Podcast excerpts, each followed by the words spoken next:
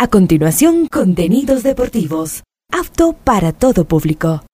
Este programa de información y comentarios deportivos conduce John Leteridro. A esta hora, Ondas Cañaris, su radio universitaria católica, presenta Onda Deportiva, con toda la información local, nacional e internacional de los deportes.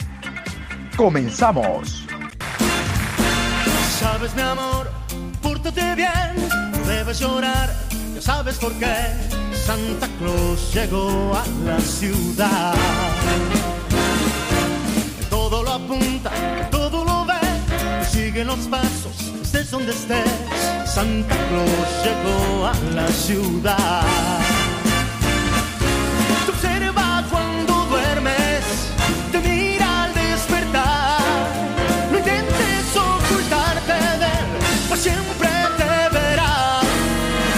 sabe de ti, él sabe de mí, él lo sabe todo. Intentes huir, Santa Claus llegó a la ciudad. Iniciamos con la mejor información en Onda Deportiva.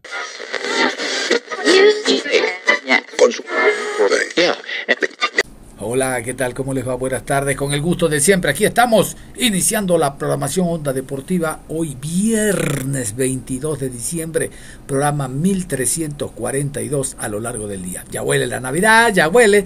Oiga, ha caído muy bien la nota que hicimos esta mañana con el padre Nelson Eduardo Ausa Pesantes, hablando de la Navidad y la música navideña que no está al margen de esta programación en estos días. Hoy vamos a tener un invitado, nuestro querido amigo Josué Lapierre. Con él vamos a hablar de lo que ha sido el sorteo de Copa Libertadores de América, sorteo Copa Suramericana. Y hay ecos todavía, todavía se sigue hablando y se seguirá hablando de la final, de la final entre Liga Deportiva Universitaria de Quito, campeón, ante Independiente del Valle. Antes vamos a ingresar con la música navideña, la música en esta tarde de viernes 22. Perfecto. Ahora sí, vamos a irnos con Josué Lapierre para hablar de lo que fue el día martes el sorteo Copa Libertadores de América, Copa Suramericana, equipos ecuatorianos inmersos en estos torneos, Suramericana, Cuenca ante el Delfín, Suramericana, técnico ante Católica, Libertadores, el equipo del Aucas ante Nacional Uruguayo, tremendo partido. Estos son de ida y vuelta. Y el Deportivo Trinitense que debuta en torneos internacionales de Paraguay enfrentando a el Nacional de Ecuador. Vamos con usted, Josué, adelante. Listos y creo que uno de los temas eh, principales, ¿no? Ha sido lo que los cruces de la Copa Sudamericana y de la Copa Libertadores que se dio en horas de, la mañana. Ojo, esto es de las fases previas de los torneos internacionales. No estamos diciendo o no se realizó el sorteo referente a la fase de grupos, no, es la, la fase previa, en donde tenemos, como no, a nuestros eh, clubes ecuatorianos, ¿no? Vamos a empezar por la Copa Sudamericana, en los cruces, recordar que es partido único y mediante el sorteo se realizó cuál será el club quien tome la localía para empezar este torneo, este cotejo que el ganador pasará a la siguiente ronda de la Copa Sudamericana. Empecemos con Deportivo Cuenca versus Delfín. Obviamente el Deportivo Cuenca, como venía indicando, será el local. Y es aquí donde, hablando un poco en la parte administrativa, ¿no? Eh, se habla mucho y la, incluso la, presidenta, eh, la presidente eh, Natalie Villavicencio, a través de su cuenta Twitter, ha manifestado que harán todo lo posible, toda la, la gestión necesaria para que el Deportivo Cuenca pueda usar eh, su estadio ¿no? en Cuenca, que obviamente no le pertenece al club. Deben hacer las gestiones necesarias para poder alquilarlo y agotarán hasta la última instancia para que el público, no el seguidor, el hincha del Deportivo Cuenca pueda disfrutar eh, aquel partido en este escenario deportivo. Ya a nivel futbolístico habrá que esperar, ¿no? Obviamente será una llave que se la jugará en el 2024 Deportivo Cuenca eh, sin técnico tras la salida de, Carlos Isquia. Obviamente el nuevo cuerpo técnico tendrá que acoplar, eh, brindar su idea y traer a los jugadores que ellos crean ¿no? necesarios para reforzar el plantel. No sé si, si les va a dar eh, el tiempo correspondiente. ¿no? Siempre se habla bastante que cuando un equipo tiene este tipo de fases previas, sean Libertadores o sea en Copa Sudamericana, se complica un poco eh, y, trastoca, por así decirlo, la planificación respecto a la pretemporada que quiere tener eh, este equipo. No es el caso del Deportivo Cuenca, es el caso del Delfín de Manta y obviamente eh, el próximo partido que ya estaré hablando un poco más en los próximos minutos entre técnico universitario versus la Universidad Católica. Pero veremos qué nos puede, ofrecer Deportivo Cuenca, que quiere, ya regresó, mejor dicho, a un torneo como Copa Sudamericana. Sin embargo, por este cambio de formato que tiene que sí o sí eliminarse uno, tendrá que jugar esta llave lo que mejor eh, tenga, lo que mejor pueda para, como decía anteriormente, clasificar a la siguiente etapa. Veremos cómo se van planificando eh, este equipo y lo mismo, ¿no? Con el Delfín de Manta, que no va a tener eh, mucha variación, casi nada, por así decirlo, eh, a la diferencia, ¿no? realizando esa similitud con el Deportivo Cuenca respecto a su cuerpo técnico. Obviamente hay jugadores que se van, de igual manera jugadores que vienen, que deben reforzar al equipo del Delfín del Manta, que creo que hizo una buena temporada, una temporada interesante, incluso por, momento, por momentos peleando en esta parte alta de la tabla de posiciones y es lo que lo ayudó, ¿no? Sacar la mayor cantidad de, punto, de puntos respecto a poder conseguir este torneo internacional. En su momento incluso estaba peleando o en posiciones para la Copa Libertadores, sin embargo no le terminó alcanzando el conjunto del fin. Tiene que reforzarse, como decía, y creo que esto va para todos, ¿no? a los equipos de la Sudamericana, de la Copa Libertadores, que deben jugar en esta fase previa. Trastoca un poco la planificación, pero deben mentalizarse, ¿no? Que primero que es un torneo internacional y segundo, y creo que lo más importante actualmente es en el aspecto económico. Ya de por sí jugar esta fase representa un ingreso interesante, ¿no? Eh, para el local hay un valor, 200 mil si no me equivoco, para el visitante 250 mil dólares y obviamente si ganas eh, esta llave y clasificas y sigues pasando a las distintas rondas de los torneos, sigue ingresando más dinero y obviamente ayuda para la planificación de lo que será la temporada 2024. Así que es un partido interesante.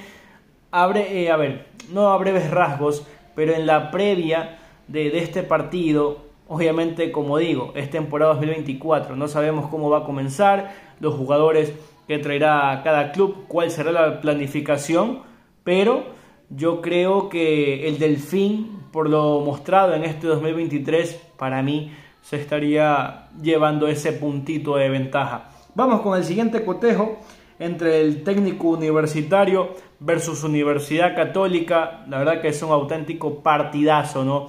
Tomando como referencia lo del 2023 técnico universitario que Juan Pablo Buch continuará luego de toda la novela que se formó ¿no?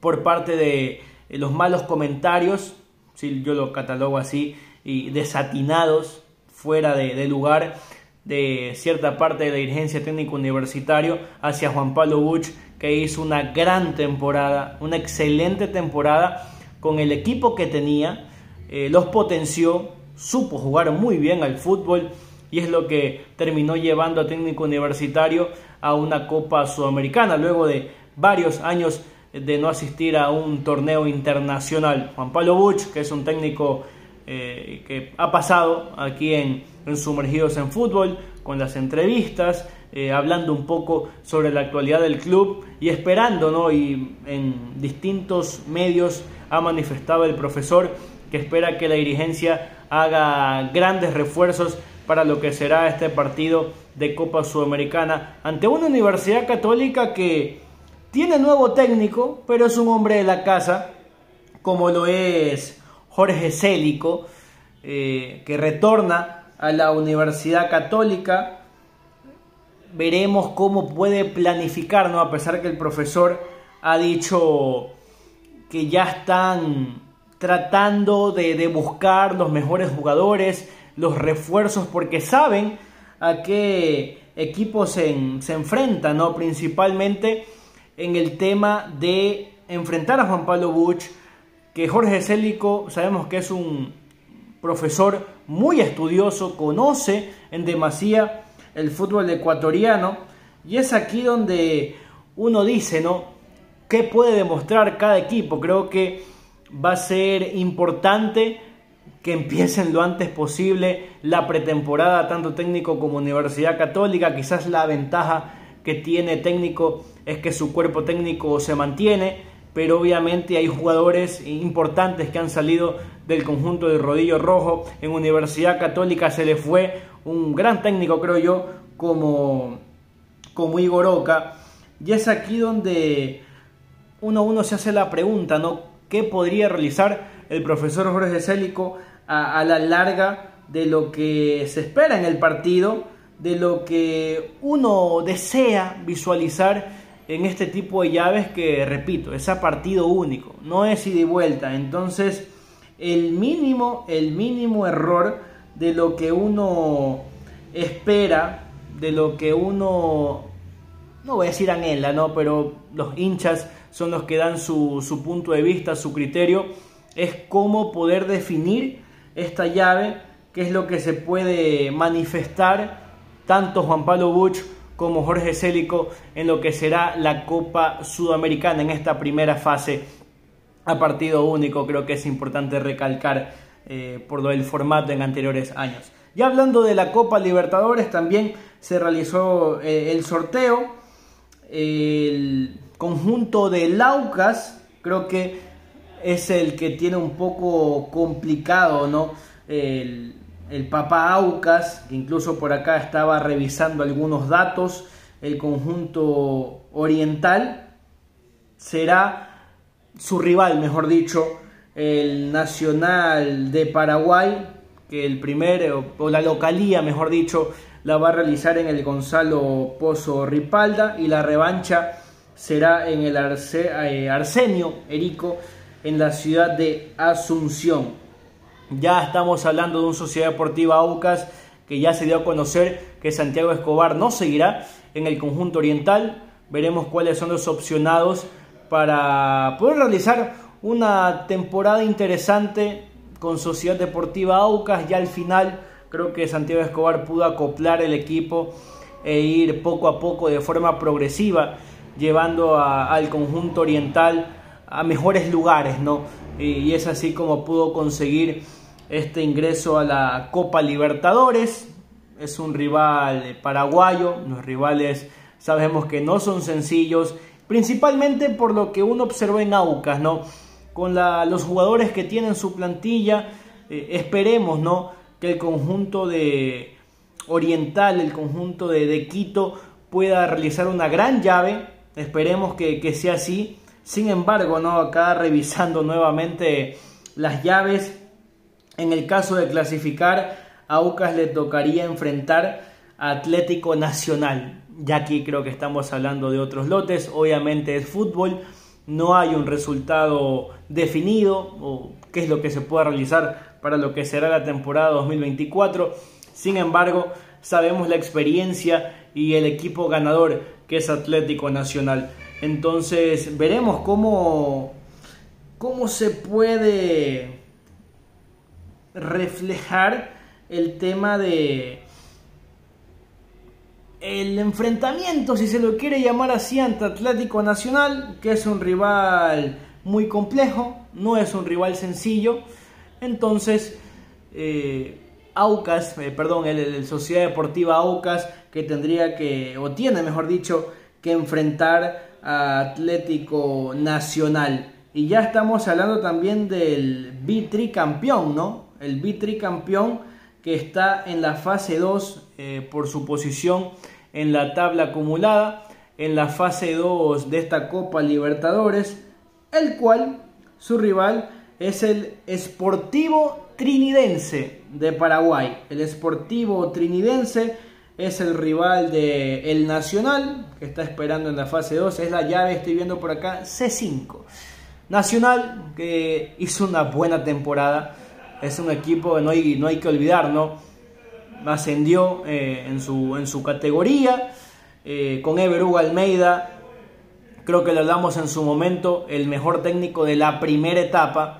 De, estamos hablando de Ever Hugo Almeida con jugadores interesantes. Es un equipo muy físico, eh, muy veloz, pero es aquí donde sí me quiero detener un poco. Digo Everugo Almeida porque en teoría el profesor estaría o continuaría ¿no? en Club Deportivo El Nacional. Sin embargo, ya esto es fuera de lo futbolístico, en la parte administrativa sabemos que el Ministerio del Deporte indicó que se deben realizar nuevas elecciones, eh, que la doctora Vallecilla no cuenta como oficial eh, como directorio oficial en Club Deportivo El Nacional. Entonces, hasta el momento se mantiene la incertidumbre, ¿no? De qué va a suceder. No puede fichar. Algunos jugadores ya se les va, varios, por decir, ¿no? La, gran mayoría se les cumplió el contrato en esta, en esta oportunidad. Y esperemos, hay que esperar. Yo sí acá me quiero frenar un poco, ¿no? Detener un poco para dar la opinión sobre el Club Deportivo del Nacional hasta ver qué sucede en la parte administrativa, si continuará o no de forma oficial Everugo Almeida y cuál será la planificación para la temporada 2024, compañeros. Muy bien, ahora vámonos con la nota que le hicimos al jugador Andrés Ricaute Vélez. Él es volante ofensivo, último equipo DIN, llega como jugador libre al conjunto del Emelec, pedido por eh, Torres Olivero, el técnico colombiano que lo tuvo en sus inicios en el Águilas Doradas, allá en Colombia. Lo pide porque el MLE necesita un creativo, dice él que también puede jugar como volante 5, pero siempre por el buen traslado de balón y por el juego eh, exquisito que tiene, podría cumplir las dos funciones dependiendo la necesidad que tenga el director técnico. Vámonos entonces con esta nota realizado con Andrés Ricaute Vélez, jugador colombiano, nuevo rostro del MLE 2024. Muy bien, como habíamos anunciado a lo largo de la programación, el día de hoy tenemos a el nuevo jugador del Club Sport ML, Andrés Ricaute, eh, Andrés Ricaute Vélez, jugador colombiano que llega a darle las ideas y la fuerza que necesita en tercio medio el conjunto de ML. Andrés, gracias por la nota, bienvenido, buenos días. Hola, buenos días, ¿cómo están? Saludo para vos y para toda la gente que escucha. Claro que sí. Andrés, el mago, ese mago necesita el MLE con las ideas en el medio campo. Cuéntenos algo de sus inicios, Andrés. Supimos de que estuvo en la escuela del Sachi Escobar. Le cuento que el Sachi es muy querido en nuestro país. Estuvo en Quito, en la capital, en la Católica, en el Aucas como director técnico. Algo de esos inicios que usted tuvo en el balompié. Sí, desde niño inicié en una escuela que tenía Sachi Escobar en, en la ciudad de Medellín, Colombia eh, luego hice las divisiones menores en el Club Deportivo Estudiantil, un club de mucho reconocimiento en nuestro país. Y ahí empecé ya la etapa de el, cierre de divisiones menores y la etapa de fútbol profesional en lo que es Águilas Doradas. Eh, luego, luego pasé a Leones, un equipo de la segunda división. De ahí fui al Atlético Vila y luego en Medellín desde el 2018. En 2000, segundo semestre de 2020 voy al FC Dallas en Estados Unidos y regreso a Medellín al 2022 donde estoy hasta, hasta este año. Claro, Andrés, más allá de cualquier consejo, que, de cualquier concepto que le dé un director técnico, es evidente que los eh, consejos de su papá, que fue futbolista profesional, eh, son los que uno mayor aprecia porque vienen directamente para que el jugador, en este caso el hijo, mejore. Sí, son con los que he crecido. Eh, ha tenido mucha influencia el hecho de que él haya jugado porque mm, desde su experiencia me ayudaba a mejorar, sobre todo en, las deficiencias que uno tiene para tratar de mejorarlas, pero obviamente lo que uno aprende de los directores técnicos que son realmente quienes estudiaron y se prepararon para esto ha sido muy enriquecedor para mí desde, desde que estoy muy joven. Claro que sí. Oiga, Andrés, usted fue manejado en su momento por el profe Hernán Torres Olivero, ¿no? De ahí el conocimiento que tiene de usted y la recomendación para que llegue al Emelec 2024. Sí, con el profe Hernán estuve en Águilas Doradas. Eh, si hablamos de, de la Liga Colombiana, fue con él con quien debuté. Fue él quien, quien me hizo debutar en la Liga Colombiana. Y estuve alrededor de un, uno o dos años trabajando con él y todo su cuerpo técnico y lo conozco mucho. Tengo mucha admiración y agradecimiento por lo que ha sido Hernán en mi carrera. Esperemos que en Emelec podamos disfrutar mucho y que alcancemos los objetivos que se traen. De seguro que sí. A propósito de, lo que aprendió con el profe Hernán Torres Olivero, usted inicia Sánchez Escobar, Hernán Torres, pero vamos a destacar los, los técnicos que usted ha tenido, por ejemplo, el profe Bobadilla, un histórico dentro de Paraguay, no solo a nivel de selecciones, sino del Cerro Porteño, ahora con Arias. ¿Cuál, ¿Cuál al margen de Hernán Torres le ha dejado huella o cada uno de los técnicos usted pudo haber sacado algo importante para ponerlo de manifiesto en el terreno de juego? Oh, todos los técnicos con los que he estado me han ayudado mucho a, a mejorar. Eh, le tengo mucho agradecimiento a todos porque han sido, han sido parte fundamental de, de mi crecimiento como profesional y como persona. Eh, si tengo que elegir dos, te diría que Juan Carlos Álvarez, que fue el técnico mío en, en Leones, y David González, el, el año pasado que tuve la posibilidad de ser dirigido por él cuando ya habíamos sido compañeros en, el campo de juego. Sí, sí, sí, sí, escuché que fueron compañeros. Oiga, mi querido eh, Andrés, quiero consultarle sobre todo para la hinchada del MLE que está muy atenta, hemos anunciado esta entrevista.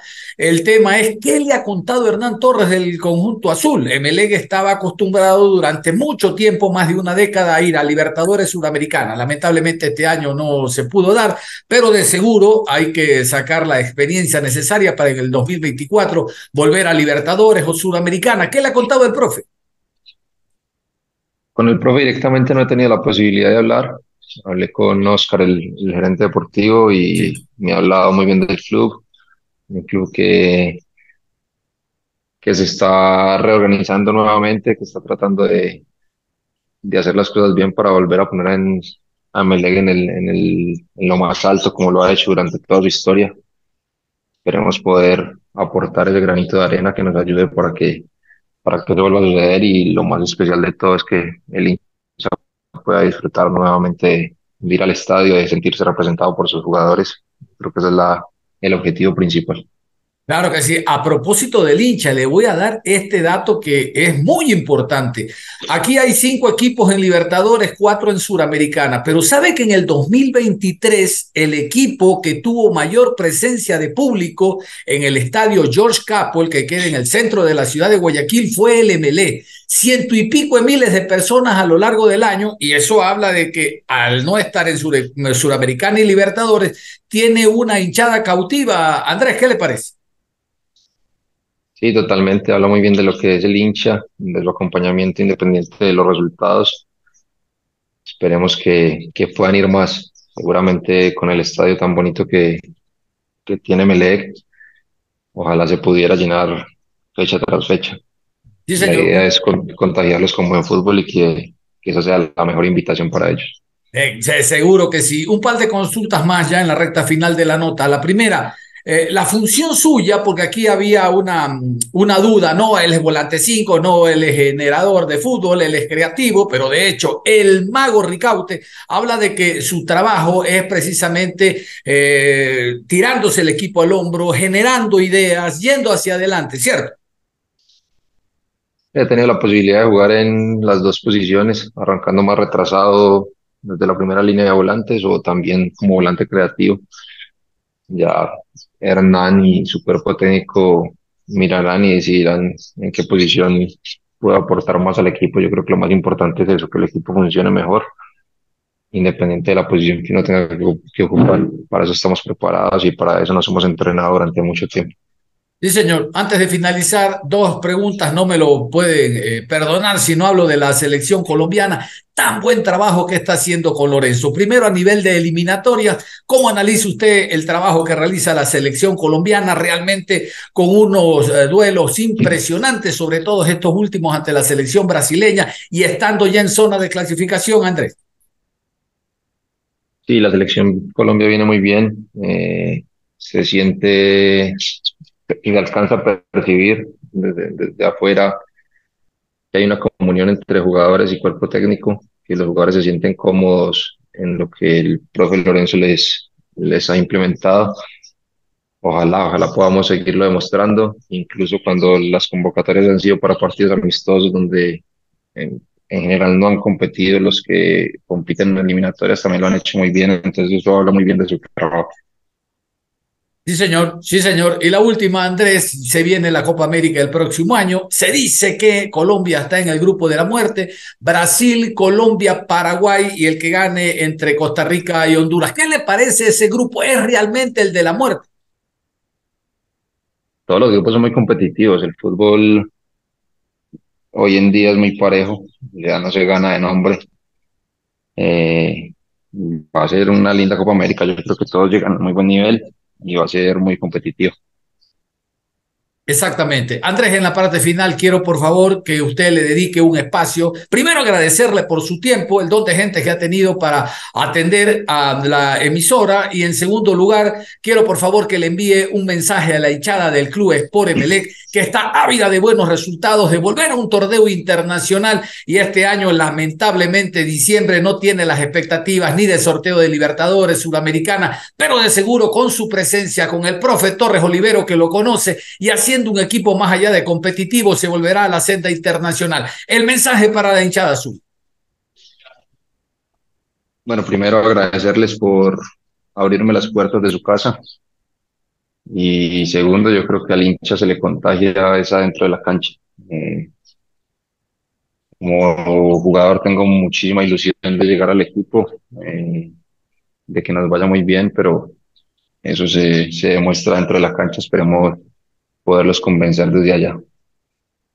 De seguro que sí. Muchísimas gracias, Hernán. Permítame desearle feliz Navidad para usted, para su familia, un venturoso año. Y entiendo que está por arribar el fin de semana para los chequeos médicos, eh, Ricardo. No lo hemos definido. No sabemos si, si en este año o ya en enero cuando empecemos pretemporada. Perfecto. Andrés, nada más. Un abrazo y nos reencontraremos en cualquier momento. Un abrazo. Igualmente ustedes, un saludo para todos. Antes de cerrar, vámonos con David Constante, David Constante, el director de competiciones de la Liga Pro, hablando del torneo 2024. Nosotros, como dirección de competiciones, comenzamos a trabajar en, en, la elaboración de nuestro fixture, para lo cual tenemos que conocer de los calendarios internacionales, de las fechas FIFA y los diferentes sorteos, y para lo cual nosotros ya hemos establecido un inicio de la competición 2024, la cual será el viernes 16 de febrero, en la cual iniciará nuestra Liga Profesional de Fútbol en su Serie A. Enseguida volvemos con Onda Deportiva. Onda Deportiva. Regresamos con Onda Deportiva. Ya estamos de vuelta en Onda Deportiva. Aquí estamos y seguimos en la programación Onda Deportiva, hoy viernes 22 de diciembre, a tres días de la Navidad. Vamos a seguir con la información, vamos a seguir nosotros con los temas deportivos, pero siempre combinando la música navideña, esa música que alegra para acompañarlos a ustedes en la casa, en los vehículos, en donde se encuentre. La música navideña se la ponemos a continuación y seguimos luego con más información deportiva.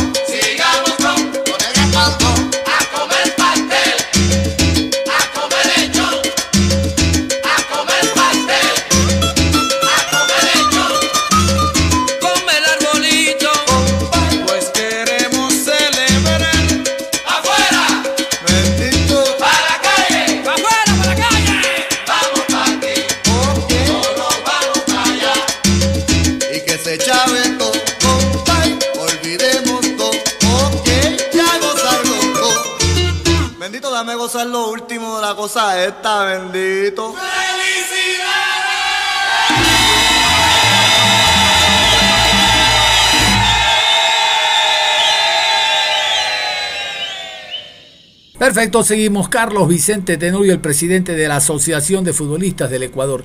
Les cuento que él estuvo presente en la final Liga de Quito ante Independiente. ¿Cómo no iba a estar? Primero por presidente de la Asociación de Futbolistas y segundo porque él es en Liga Deportiva Universitaria de Quito que consigue ser eh, un jugador muy importante no solo para Liga sino a nivel internacional y después en la selección. Recuerdan de la mano de Assad.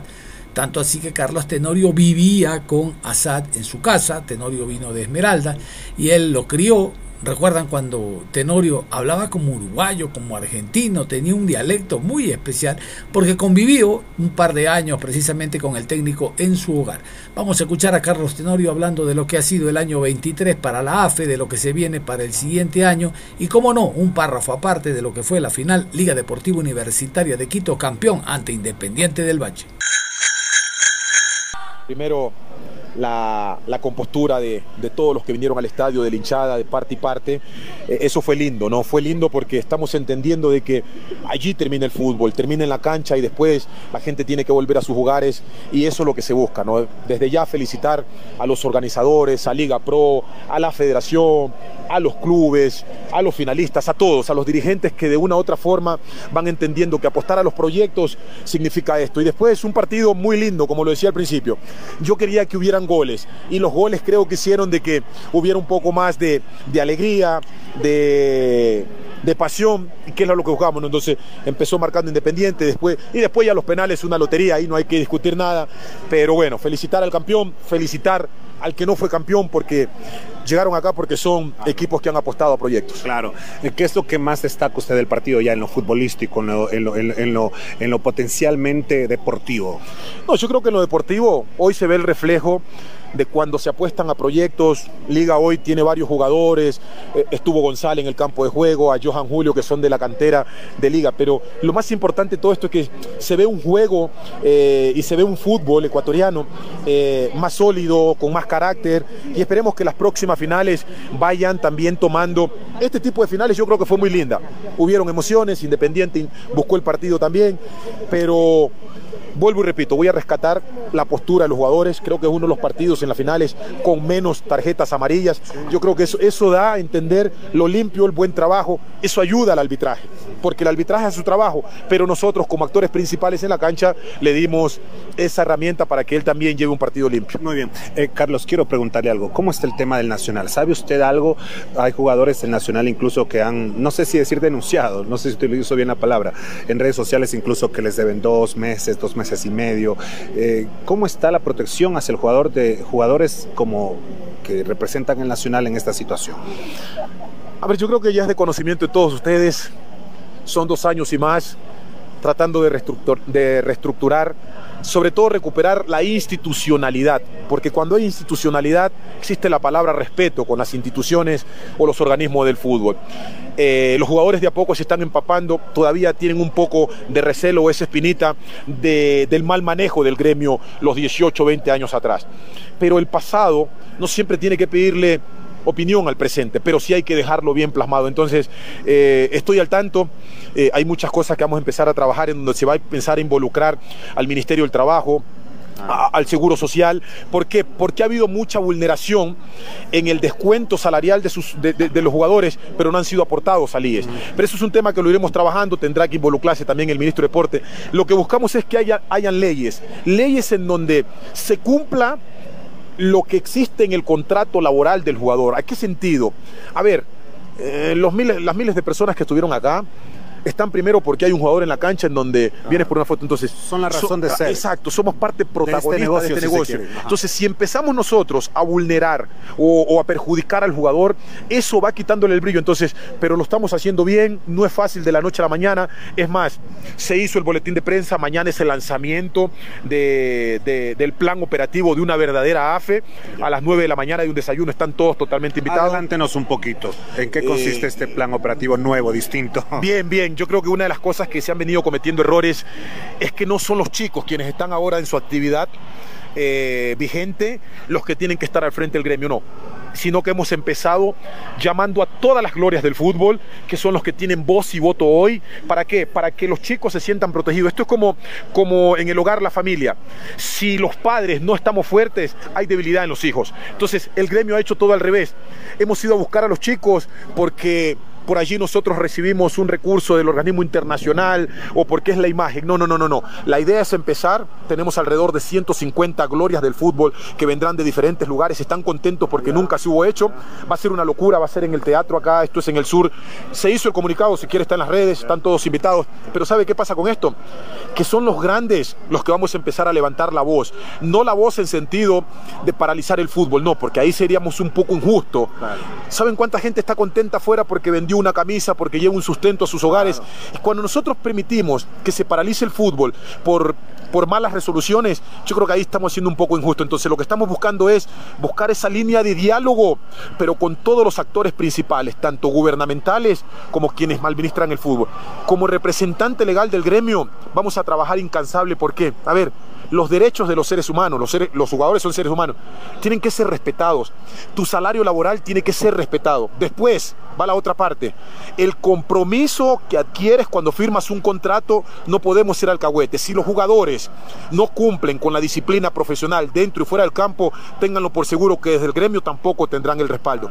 La idea es trabajar de la mano juntos para tener un mejor fútbol, una mejor estructura futbolística que permita que el país esté contento. El fútbol mueve mucho, no tienen idea cuántos recursos mueve el fútbol semana a semana y no es justo que a veces los perjudicados son quienes dan el espectáculo. Pero estamos bien y mañana es el lanzamiento, creo que nos ha costado mucho, estamos en diálogo con, con el organismo internacional FISPRO, no llevamos prisa porque el tema no es ingresar al organismo internacional y salir de nuevo, no. Queremos ingresar y que ese organismo sea nuestro soporte para siempre, porque el gremio va a dejar una estructura para cuando mañana no esté Carlos, no esté mi equipo, quienes lleguen al gremio van a encontrarse con reglamentos que no pueden vulnerar los derechos que son para los jugadores. Qué bien. Eh, Carlos, termina una temporada. Yo creo que buena, ¿no? Para cerrar la entrevista, Carlos. Creo que ha sido una buena temporada. Una final de caché. Yo utilizo esa palabra de caché. Todo en orden, todo en disciplina, todo de acuerdo a los lineamientos, como se debería eh, presentar una final. Cerramos este telón, su balance de esta temporada 2023 en cuanto a los jugadores. Bien, e- espectacular. Eh, yo creo que esto también ayuda muchísimo a- al rendimiento en la selección, porque los que están acá es porque son los mejores, muchos son seleccionados. Pero yo creo que más allá de lo que dejó esta final, que esto sea ejemplo para los otros proyectos de fútbol en diferentes ciudades del país. ¿Para qué? Para que no tengamos siempre la misma final. No nos podemos quedar con lo que hace Independiente. Vamos a copiar estos ejemplos para que en 3, 4 años tengamos finales también Macará de Ambato, ¿por qué no? ¿Por qué no técnico universitario? ¿Por qué no Orense? Que eso es lo lindo, ¿no? Entonces, me voy feliz y esperemos que el fútbol siga creciendo y que la dirigencia tome una postura clara y firme de lo que es esto. Perfecto, y después de escuchar a Carlos Vicente Tenorio, vamos nosotros a escuchar a uno de los artífices principales del éxito de Liga Deportiva Universitaria de Quito. En este programa de viernes viene siempre bien escuchar a el señor Esteban Paz. Esteban Paz, presidente vitalicio de Liga Deportiva Universitaria de Quito, ha logrado nuevamente llevar a lo más alto a liga, no solo a nivel internacional en Copa Sudamericana, sino localmente, demostrando una segunda etapa impresionante. Los números hablan de un invicto y también de unas contrataciones que se vienen para el 2024, porque ya se está trabajando pensando en el 2024. Vamos a cerrar la programación escuchando al señor Esteban Paz. Don Esteban, lo decíamos al inicio, felicidades. Bueno, una vuelta más. Eh, don Esteban. Bueno, perfecto. Vaya, vaya por acá. Bueno, bueno, por acá. Saludos, don Esteban. Bueno, ahora se permite todo. Don Esteban, se dio la vuelta, don Esteban, el día de hoy. Lo que se buscaba, el doblete acá en este 2023, don Esteban. Fue un momento complicado, un partido muy difícil, como lo habíamos advertido. Pero este equipo tiene cosas. Este equipo tiene, primero, una cabeza que le mueve como un como Luis Ubeldía, que es un técnico con sabiduría, con inteligencia, con sentido común, que armó este equipo y que no le veo que usted con cerveza, ¿qué le pasa? Bueno, no me ha dado. Salud, campeón. y lo que tiene este equipo es un poder emocional muy fuerte, reponerse ante la adversidad y eso es lo que ha demostrado durante todo el año. Un primer semestre criticado, primer semestre que no fue el que aspirábamos, pero sabíamos que estábamos en el camino correcto, en el camino correcto. Y yo lo único que les puedo decir es, no podemos desviarnos de ese camino, porque ese camino lo labramos todos juntos, todos aquí presentes. Era un proyecto que por más que tenía la crítica exterior, interiormente sabíamos que venía bien, sabíamos que estaba ordenado, organizado, con un técnico con una coherencia adecuada para que este equipo pueda desarrollar. Y poco a poco fue desarrollando y terminamos logrando objetivos que eran impensados, eran objetivos que, que en un momento dado no sabíamos cómo iban a terminar. Pero luego lo que puedo decir es, no cambio nada, no cambio nada, y no por las copas, no cambio, no por las copas, sino por la alegría de la gente. Créame, por, por, usted fue parte de Michael cuando llegamos, ¿no? De la Sudamericana. La alegría de la gente, la alegría de la gente fue impresionante. Y eso punto de comparación con lo que pasó con las copas en el 2008, no, 2009. fue otros momentos, otras circunstancias, otras circunstancias. la grandeza de la alegría de la gente, la alegría de la gente fue algo impresionante y por eso yo me siento complacido y todo el esfuerzo, todo el trabajo se pagó ahí. Y después fuimos juntos labrando nuestro camino, regresamos inmediatamente a ponernos el overall de trabajo, hicimos una gran campaña para terminar en lo más alto de la liga profesional. Y hoy un partido que sabíamos que iba a ser durísimo, porque es un gran rival independiente, tiene todos los pergaminos y iba a ser muy complicado, pero ahí estuvo la sabiduría, la sapiencia, primero del gran equipo que tenemos y después de Luis Ubeldía. Obviamente, el Dida se, Domínguez. Se, se, elevó Dida Domínguez enorme. Un año ha sido fantástico de Dida Domínguez. Pero fue decisión suya y del cuerpo no, técnico el traerlo no, no, para jerarquizar. Cumplió una promesa que decía eh, Alexander también, volver y quedar corazón. Esto no es de una persona. Y aquí no soy yo. Somos tantas personas que hacemos liga y mucha gente puede equivocarse y decir este, este título es mío, este, tipo, este título es individual. Mentira. Este título no, es de, no le pertenece a nadie, nos pertenece a todos. Y si hay que escoger a una sola persona, le escojo a Luis Ubeldía, porque él tuvo la sabiduría de armar este equipo. Nosotros solo aportamos lo que teníamos que aportar como dirigentes. Darle confianza. Y darle confianza. Y darle confianza. Eso es lo que teníamos que hacer. Fue un proyecto y respaldamos los proyectos porque así hemos sido siempre. Ese es el gran legado que nos dejó una persona que le ayudó a Dida otra vez a tapar los para, para, para Papá Oso. ¿Qué va a decir? Papá Oso siempre presente. Mire, es, la realidad es que queremos que esté presente. Yo quiero que él esté presente. Y si tuvo algo que ver, no lo sabría decir. Pero lo único que les puedo decir es, él nos dejó un camino y un legado y nosotros estamos transitando sobre ese legado, haciendo todo el esfuerzo posible para lograr cosas importantes, para soñar en grande como fue su, su intención y siempre su visión. Ahora, creo que la vara dejamos muy alta, creo que la vara queda muy alta y nunca vamos a dejar de trabajar y de esforzarnos al máximo por seguir logrando cosas importantes, por seguir soñando en grande. Y este, la lucha del 2023 se refleja acá, como te lo decía Don Seba. Mire, decir una cosa. Nosotros, hoy, hoy se me vino a la mente los momentos difíciles cuando perdimos, cuando perdimos dos finales. Y perdimos dos finales en penales. Contra Delfín en Manta y contra, y contra Barcelona acá. Y nos dolió, y nos dolió mucho, porque a nadie le gusta perder. Y yo me hago una pregunta. ¿Acaso fuimos menos en ese momento? ¿Acaso nos esforzamos menos en ese momento? No, no nos esforzamos menos. Luchamos por haberlo logrado, pero no se dieron las cosas. Hoy Tenía que ser así, en un año magnífico. hoy se dio. Corona, internacional y nacional. Ho- Hoy se dio y a lo mejor, a lo mejor si se daban esos títulos y también este, no hubiéramos aprovechado y apreciado lo que hoy vivimos. Y si hoy apreciamos lo que vivimos y lo que ganamos la Copa Sudamericana después de 12 años, creo que ese esfuerzo y esa dedicación de nunca bajar los brazos, ese es el gran legado que dejamos. La hinchada, la hinchada y la alegría que la hinchada, la, la ale- la alegría que tiene la hinchada, eso es lo que dejamos. Eso es lo que nos llevamos del corazón. Se acabó el tiempo en Onda Deportiva. Y con el espíritu navideño de este mes de diciembre cerramos la programación Onda Deportiva. Pero recuerde usted, no se cambie, continúe en sintonía de Ondas Cañaris.